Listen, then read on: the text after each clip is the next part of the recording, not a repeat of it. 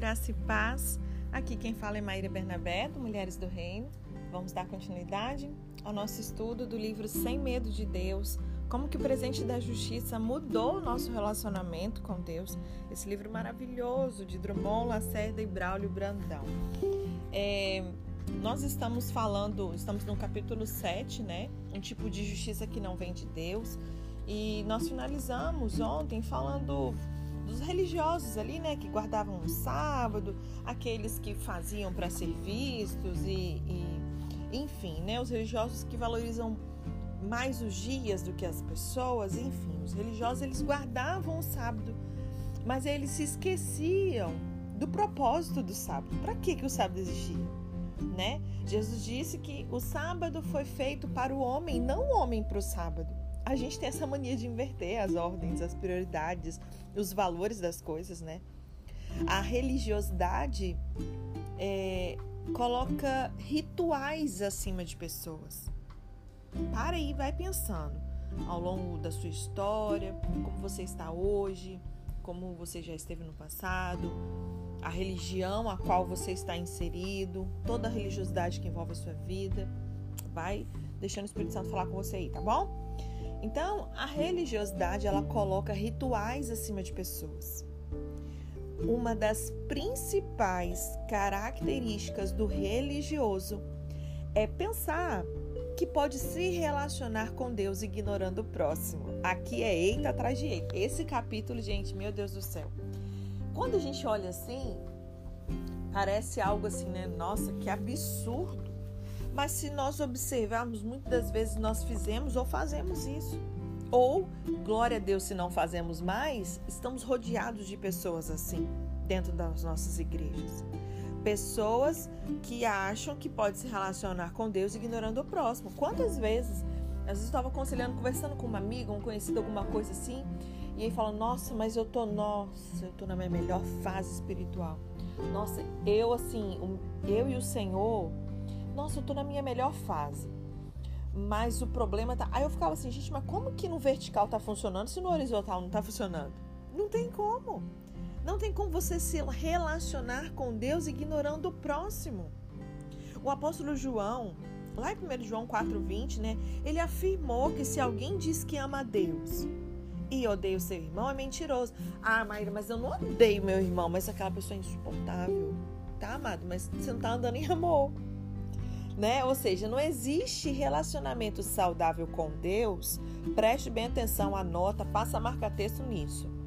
Não existe relacionamento saudável com Deus sem relacionamento com as pessoas que estão à nossa volta. Jesus disse que se tivéssemos algo contra alguém, nós deveríamos resolver antes e depois entregar a oferta. Ou seja, a oferta e o relacionamento com o próximo precisam estar conectados.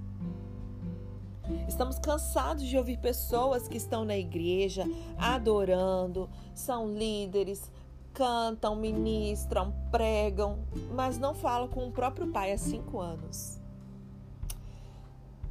Talvez você seja essa pessoa. E eu quero te encorajar a dar um basta nisso hoje. A você ser um filho maduro e filho não só no sentido literal de você com a sua relação com o seu pai, dando esse exemplo do pai, né? É comum nós vermos é, essas relações estremecidas, rompidas por N situações que ocorrem ao longo da vida, mas não permita, seja um filho de Deus maduro, manifestando um cristianismo verdadeiro. Não existe cristianismo sem perdão, sem comunhão, sem relacionamento, né? Então, é algo condicional. Se nós olharmos para o que a palavra diz, eu não sou perdoada se eu não perdoo. Não adianta nada eu ofertar, dizimar, servir, ser líder, pregar, fazer e acontecer. Né? Então eu quero te encorajar. Se você tem alguma pendência com alguém, Maíra, mas não fui eu, eu não tenho nada contra a pessoa que não fala comigo. Meu pai que rompeu minha irmã, meu primo, minha tia, sei lá quem for. Né? Um irmão da igreja, um líder, um colíder, enfim, não sei qual a situação que está na sua vida. Mas se existir algo nesse sentido, que seja você, no que depender de vós, tem de paz com todos. Se você souber que alguém tem algo contra você, não é você algo contra alguém. Se você sabe que existe aí uma ruptura e tem alguma coisa fora do lugar, que seja você a tomar a iniciativa. Amém? Dizimistas que maltratam a própria esposa. Não adiantou de nada, não, não entendeu nada. Pregadores que negligenciam os próprios filhos. Gente, quantos filhos de crentes, de pastores, né, não querem saber de igreja? Por que será? Tem alguma coisa de errado na religião? Esse é o problema. Nós apresentamos religião para os nossos filhos. E aí eles odeiam essa religião que tirou o pai e a mãe de dentro de casa, que amam os de fora, mas não dá atenção para os de dentro. Que nós possamos apresentar Cristo para os nossos filhos. Que nós possamos praticar a palavra na totalidade, sabe? A Bíblia diz que aquele que negligencia os, os seus ali, os de casa, é pior do que o incrédulo, negou a fé. Isso é muito sério. Só que a gente não percebe que a religião, ela nos cega, né? Então, nós não podemos, aqui nós demos o exemplo dos pregadores que negligenciam os próprios filhos, mas independente da sua função, do seu chamado, do seu dom ministerial.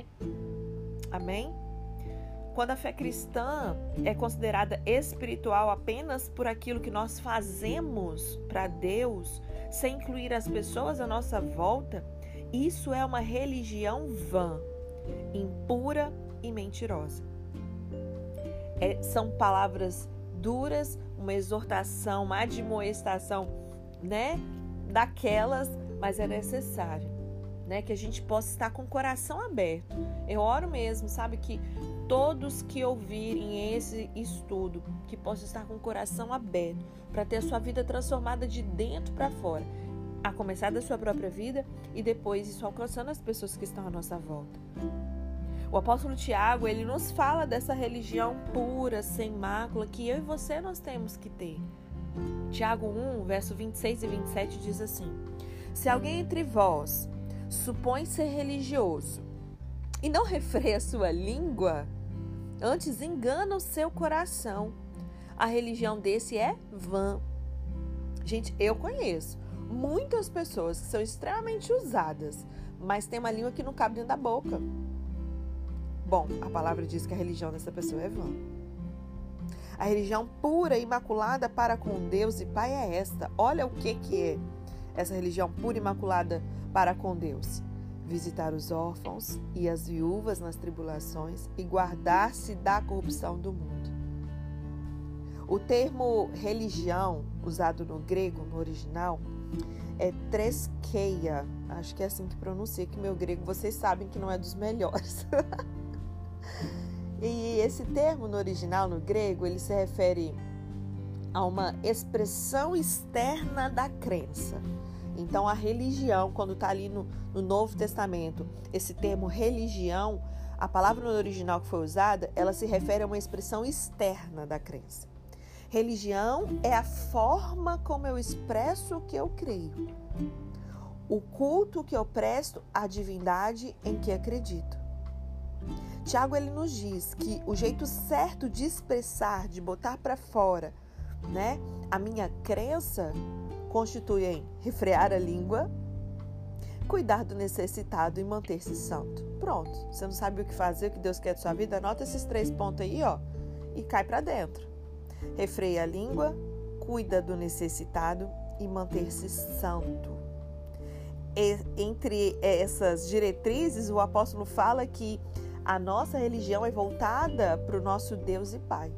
E essas duas conotações ao Senhor ensinam que a verdadeira religião não diz respeito a nós.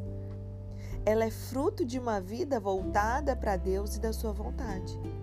Não é como pensamos, mas é como ele pensa. Esses dias, até nas minhas redes sociais, eu fiz uma reflexão, é, vendo, né? É, a gente acaba tendo acesso assim à história das vidas, né? Da mesma maneira que o Senhor fez em mim, Ele acaba trazendo pessoas para perto de nós que nós podemos ajudar, enfim. E quantas vezes o Senhor vem dar uma direção, ou direta, ou através, né? de um líder, de um pastor, através de mim, através do próprio Espírito, o próprio Senhor fala diretamente com a pessoa. Então, o Senhor vai lá e te dá uma direção. Aí você fala, ok, nossa, cara, difícil, desafiador. Vou fazer, vou obedecer essa direção que o Senhor me deu. Aí você começa muito bem. Só que com o passar do tempo, você começa a negligenciar aquilo ali. Só que você acha que você está obedecendo. Só que quem me conhece, caminha comigo, sabe de uma frase que é 99 não é 100. Não é como nós pensamos, é como o Senhor pensa. E aí, pegando um exemplo, né? É, lá em Samuel de Saul, quando o Senhor deu uma diretriz para ele, ele foi lá, executou de maneira 99,9. Ele só deixou de fazer uma coisinha, ele fez uma coisinha de nada errado. E aí, quando o profeta chega para né, o confrontar, ele tinha convicção, ele, ele insiste de que ele obedeceu. Só que o Senhor fala que não, que ele desprezou a ordem do Senhor. Só que na cabeça dele ele tinha obedecido, ele estava, ó, de parabéns. Só que o Senhor o chamou de rebelde. Falou que a rebelião dele era como um pecado de feitiçaria. Olha quão grave isso é. Então, que a gente possa parar para pensar que não é como nós pensamos, mas é como ele pensa. Esse Deus é nosso Pai. Isso nos fala de relacionamento de filhos. Porque muita gente tem relação com Deus como Deus, né? Só que ele é Deus e Pai. Que a sua relação de paternidade seja restaurado hoje em nome de Jesus. Por isso, nós nunca teremos uma religião pura enquanto Deus não for chamado de Pai. Talvez você tenha essa dificuldade, talvez por conta de uma relação ruim com seu pai terreno, e isso compromete a sua relação com Deus e Pai.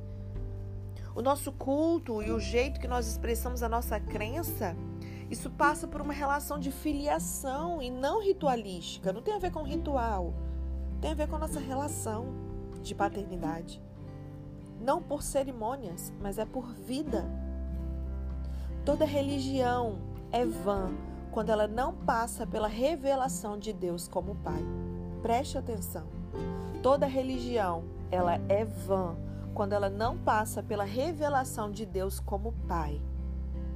Ela acaba sendo uma relação apenas de regras e não de amor. O religioso acaba fazendo as coisas mecanicamente, sem ouvir o Espírito Santo, sem ouvir o que ele quer. Regras, elas substituem direções, isso é muito sério. Quando não há relacionamento. Certa vez Jesus ele foi interrogado, né? Várias vezes, mas uma delas acerca do jejum, tá lá em Mateus 9, verso 14 a 17 então vieram ter com ele os discípulos de João, perguntando: Por que, que é que nós e os fariseus jejuamos, mas os teus discípulos não jejuam? Que história é essa, né? Olha o que Jesus respondeu. Podem porventura ficar tristes os convidados às núpcias enquanto o noivo está com eles? Dias virão, porém, que lhes será tirado o noivo e então eles hão de jejuar. Ninguém põe remendo de pano novo em vestido velho porque semelhante remendo ele tira parte do vestido e se faz maior a rotura. Nem se deita vinho novo em odres velhos. Do contrário, se arrebentam, derrama-se o vinho e os odres se perdem. Mas deita-se vinho novo em odres novos, e assim ambos se conservam. Naquele período, o noivo estava na terra. O próprio Jesus estava andando com eles. E embora jejuar seja uma ação correta, aquele não era o momento de jejuar. Por três anos, os discípulos não jejuaram. E para a religiosidade, isso era um absurdo. Mas foi essa a direção do Mestre para os seus discípulos. O dia de jejuar iria chegar quando ele deixasse essa terra.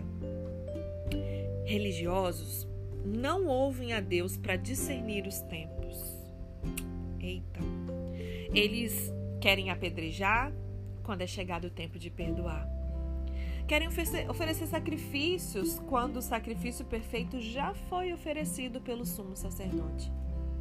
Querem cultuar em um templo de pedras quando havia ali um templo de carne e osso. O problema, gente, de não a gente não discernir, né, os tempos é que nós não tomamos as ações corretas quando a gente não discerne o tempo e as estações. Quando nós agimos fora do tempo, é como colocar remendo de pano em veste velha ou vinho novo em odre velho. A gente não consegue reter o que é de Deus usando práticas antigas em tempos novos. Muitas das vezes o que te trouxe até aqui não serve daqui em diante. Não vai suportar, vai arrebentar. Nós não estamos com isso querendo assim relativizar ações corretas, não é isso. Só que quando você anda com Deus, é preciso você estar atento às mudanças. Talvez você esteja exatamente num tempo de mudanças, de transição. Deus ele tem transicionado muitas pessoas geograficamente. Mora num lugar, de repente você vai mudar para outro lugar. É, ministerialmente, no sentido de chamado. Você hoje serve num, num patamar inicial e você está entrando no seu chamamento de fato. Você está transicionando como igreja local. Hoje você congrega em lugar X e amanhã você vai para o lugar Y que o Senhor vai te direcionar. Você está transicionando culturalmente falando, economicamente falando. Tantas coisas o Senhor tem feito. E a gente precisa estar atento às mudanças quando a gente anda com Deus. O jejum, voltando né, a esse ponto que está sendo mencionado, o jejum ele sempre será uma prática correta, não é que era errado. Mas os discípulos não deviam jejuar quando o noivo estava com eles. Por quê? O seu foco estaria é, inteiramente voltado para o mestre. Só que ia chegar o tempo em que eles jejuariam. Só porque uma prática é correta, isso não nos exime de buscar fazer no tempo certo e com a motivação certa. Falamos muito sobre isso ontem é sobre a motivação, o porquê de fazer.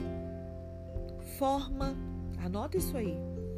Forma, tempo e motivação correta. Isso não são os fortes do religioso. Ele só quer fazer, sabe?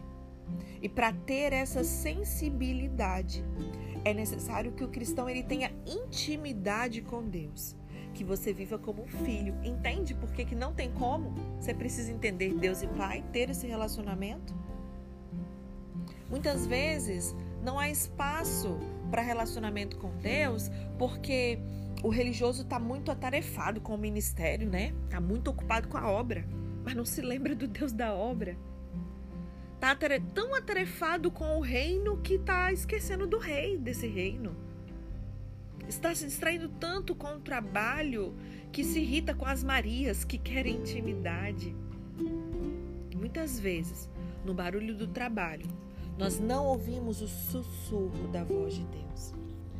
Eu costumo dizer agora, de manhã cedo, eu estava conversando com uma irmã em Cristo e eu estava falando assim: nosso maior desafio é nós silenciarmos as coisas dentro de nós. Às vezes você está até sozinho num lugar. Aqui onde eu estou agora gravando, esse áudio, nosso estudo de hoje, eu estou sozinha no ambiente. Não tem ninguém. E se eu me calar agora, vai haver silêncio. Só que esse silêncio muitas das vezes não prevalece porque tem tanto barulho, tanto ruído dentro de nós. Não é verdade? Então, é muito desafiador mesmo. O Senhor ele tem ministrado muito isso no meu coração, porque muitas vezes a gente está tão atarefado, sabe, com o ministério, com as coisas que a gente faz, que a gente se distrai com aquilo que é lícito, com o que é correto. Tem que fazer sim, mas temos que discernir o tempo e as estações. Para a gente não se esquecer do rei, desse tempo é, individual do secreto. Vou trazer aqui esse meu exemplo. Né? Ontem à noite, até antes de dormir, eu conversando com meu marido sobre isso. Ele falou: você realmente precisa de um tempo só para você. Porque a gente, né, que ensina, a gente precisa sentar para aprender. Eu até falei isso para ele. Eu falei, por conta do chamado, eu não tenho esse privilégio. Não é nem privilégio, porque eu acho o meu chamado um privilégio. O contrário, nem tem como falar que é privilégio né, de, de não estudar, porque eu não acho que é um privilégio não estudar, tá? Então vou corrigir a minha frase, que mesmo quem não tem chamado para o ensino, eu acho que tem que estudar sim, porque o povo perece por falta de conhecimento. Não é só o mestre, não é só o pregador, não é só o pastor, né? É o povo, qualquer pessoa. Ainda que você não tenha chamado nos cinco dons ministeriais, você também tem que estudar, você também tem que conhecer a palavra. Né? Você também precisa desse tempo de secreto. E aí, uma coisa que o Senhor me ensinou nesse último fim de semana é isso. Eu faço devocional todos os dias, mas não da maneira com que ele queria. Sabe? E aí, ao passar nesse fim de semana com esse tempo que eu tive com ele de uma maneira única, eu tenho 20 anos de convertida e eu nunca vivi o que eu vivi nesse fim de semana com ele, só eu e ele. Não estou nem falando do ajuntamento, né, da unção coletiva que fluiu, eu tô falando do individual. E aí a gente tá ali, ó. Eu tô aqui, gravo os nossos estudos do Mulheres do Clube de Leitura do Mulheres do Reino. Eu gravo os estudos da Bíblia do grupo Talmidim, que inclusive tá paradinho porque eu estou subindo, né, os áudios, abrindo um parênteses aqui, os áudios dos estudos anteriores que nós fizemos, estamos subindo aqui para o Spotify também. Então, na semana que vem, em nome de Jesus, a gente deve começar a próxima carta que nós vamos estudar, que vai ser 1 Pedro. Te incentivo a participar. E aí, eu gravo o Talmidim, gravo Mulheres do Reino, dou a aula do, do seminário Projeto Zoe toda segunda-feira. E, e daí, sabe, tem os trabalhos do ministério que eu, que eu estou né, plantada e tal, tal, tal, fora as demandas que chegam no dia a dia, as pessoas que a gente discipula e tal, tal, tal. Tá, e aí? Você tem tempo para ser Maria ou você vai ficar sendo Marta na obra? Né? O Senhor tem trazido esse equilíbrio para mim.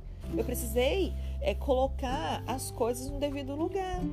Porque senão a gente acaba sendo tomado por esse atarefar com o ministério, né, atarefados com o reino, e nos esquecemos do próprio rei, do dono da obra, né? Se distrai tanto com o trabalho que acaba se irritando com as Marias que querem intimidade.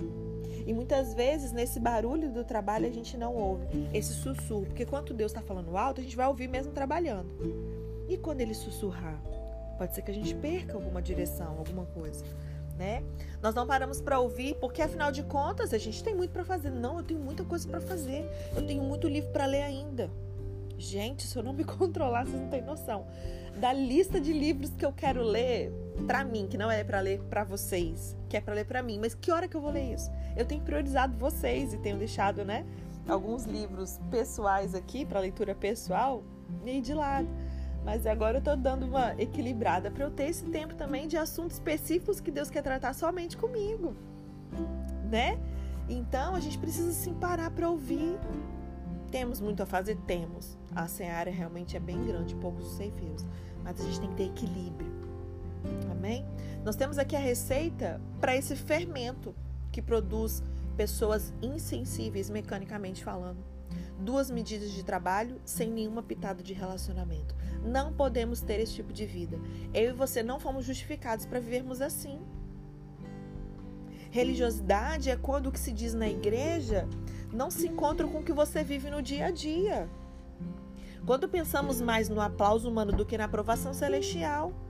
Quando temos nossa agenda cheia, mas o nosso coração vazio.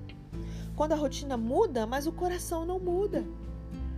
Quando a gente deixa pessoas sofrendo porque os nossos sábados são sagrados. Hoje não posso, né? Fazendo uma analogia aí dessa passagem de Jesus, né, querendo curar ali, curando alguém, e o fariseu não, hoje não pode curar porque é sábado. Então eu prefiro deixar alguém sofrendo do que curar porque sábado é sagrado.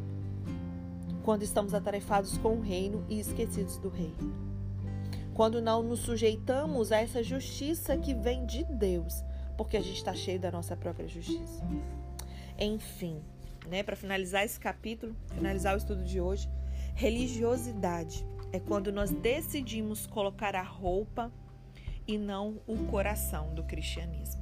Que eu e você hoje nós nos posicionemos nisso, que a gente não não insista, né, em querer uma justiça própria, é, em querer religião ao invés de relacionamento, comunhão, intimidade. Esse tipo de justiça que não vem de Deus não serve para mim, para você. Amém? Glória a Deus. Muito obrigada, Jesus, por esse momento de estudo. Amanhã. Amanhã não, hoje é que dia? Tô pedindo um tempo. Eu não sei que dia que você tá ouvindo esse áudio, né? Tem gente que não tá ouvindo exatamente hoje, o dia que ele tá subindo aqui. Mas é porque eu gravo de segunda a sexta, então eu já vou falando de acordo com o dia que eu estou, né? Hoje é sexta-feira. E aí, sábado e domingo a gente tem folga aí, né? Para poder, inclusive, ruminar, pensar, curtir a família né, ter um tempo aí de, de você pegar as suas anotações de segunda a sexta do que o Senhor falou com você e deixar o Espírito Santo não mais falar através da minha voz, mas falar diretamente com você o que ainda faltou falar. Amém? Então, na segunda-feira a gente continua, vamos ao capítulo 8. A gente vai falar sobre fé, que é a sintonia correta para nossa justificação. Amém? Deus te abençoe.